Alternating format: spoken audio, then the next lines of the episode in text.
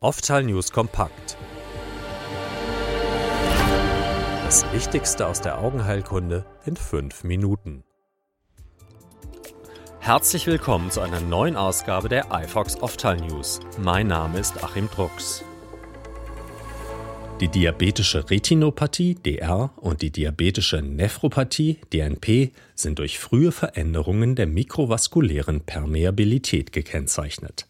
Daraus können gravierende Sehverschlechterungen bis hin zur Erblindung oder Nierenversagen resultieren. Hier setzt ein Forschungsteam der University of Bristol an. Im Fokus stand dabei die Glykokalyx, die extrazelluläre Hülle der Zellmembran. Sie schützt die Zelle vor mechanischen und chemischen Schädigungen. Es ist bekannt, dass diese Umhüllung bei Diabetes geschädigt wird. Am Mausmodell konnten die Forscher zeigen, dass diese Entwicklung gestoppt werden kann, wenn die Schädigung dieser Schutzschicht verhindert wird. Erreicht wird dies durch den Einsatz eines Heparanase-Inhibitors. Das Enzym Heparanase beschädigt die Glykokalyx. Heparanase-Inhibitoren können dies verhindern. Mäuse, die mit diesem Inhibitor behandelt wurden, wiesen eine verbesserte endotheliale Glykokalyx auf. Gleichzeitig waren sie von den mit DR und DNP einhergehenden Veränderungen der mikrovaskulären Permeabilität geschützt. Der Heparanase-Inhibitor sei, so die Forschenden, ein neuartiger, systemischer Ansatz zur Behandlung diabetischer mikrovaskulärer Komplikationen. Jetzt arbeitet das Team daran, diese neuartige Klasse von Inhibitoren zur klinischen Anwendung zu bringen. Die zentrale seröse Chorioretinopathie CSC gehört zu den Erkrankungen, die durch eine Verdickung der Aderhaut gekennzeichnet sind. Es kommt dabei zu einer subretinalen Ablösung im Makulabereich und einem Austritt von Flüssigkeit, die sich unter der zentralen Makula ansammelt. Die CSC tritt zumeist bei Männern zwischen 35 und 50 Jahren auf. Obwohl sich die subretinale Flüssigkeit manchmal spontan zurückbildet, kann der Verlauf der Erkrankung auch kompliziert sein.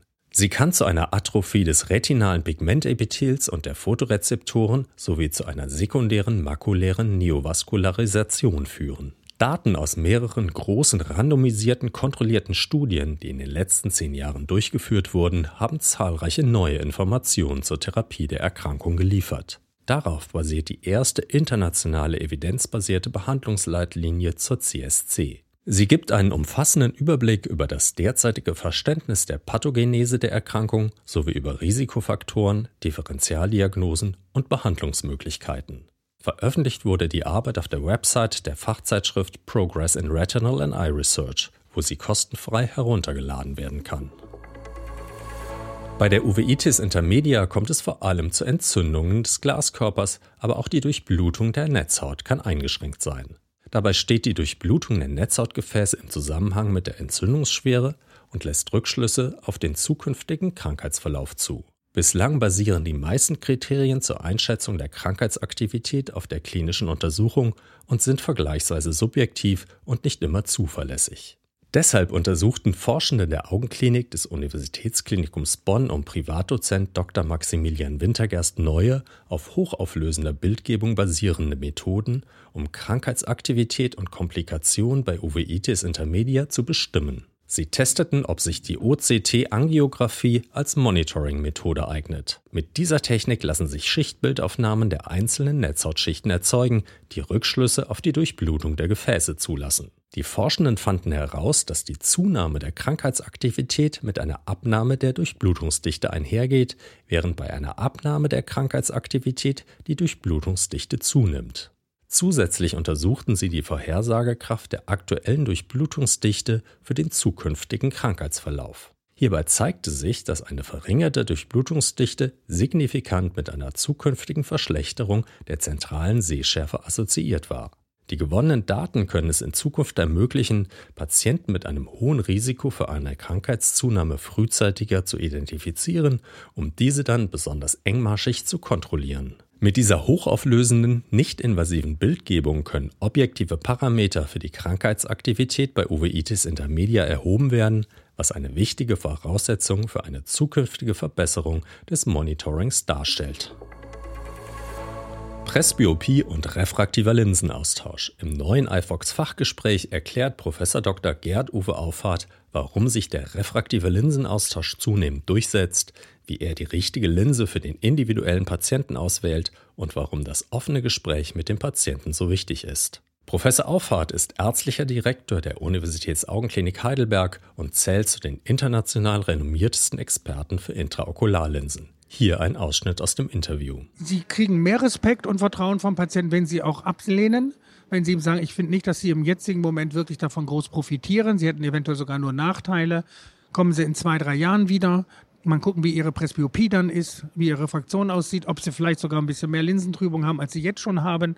Und dann können Sie äh, schon äh, Patienten Vertrauen gewinnen, den verlieren Sie nicht ja, sondern der Patient kommt und bringt noch zwei andere zu Ihnen. Die Videoversion des Gesprächs finden Sie in der iFox Mediathek, die Podcast-Version in unserer Audiothek. Während des Jahreskongresses der deutschsprachigen Gesellschaft für Intraokularlinsenimplantation, interventionelle und refraktive Chirurgie DGII in Frankfurt wurde Prof. Dr. Markus Blum, der Leiter der Augenklinik am Helios Klinikum Erfurt, zum neuen Präsidenten der Gesellschaft gewählt. Er löst Dr. Christopher Wirbelauer ab, dessen Amtszeit als Präsident satzungsgemäß nach vier Jahren abgelaufen ist. Dr. Wirbelauer bleibt der Gesellschaft als Vizepräsident erhalten. Neuer Generalsekretär ist der bisherige Schatzmeister Prof. Dr. Burkhard Dick. Er löst Prof. Dr. Gerd Uwe Auffahrt ab, der aber weiterhin Vorstandsmitglied bleibt. Neuer Schatzmeister ist Professor Dr. Ramin Koramja.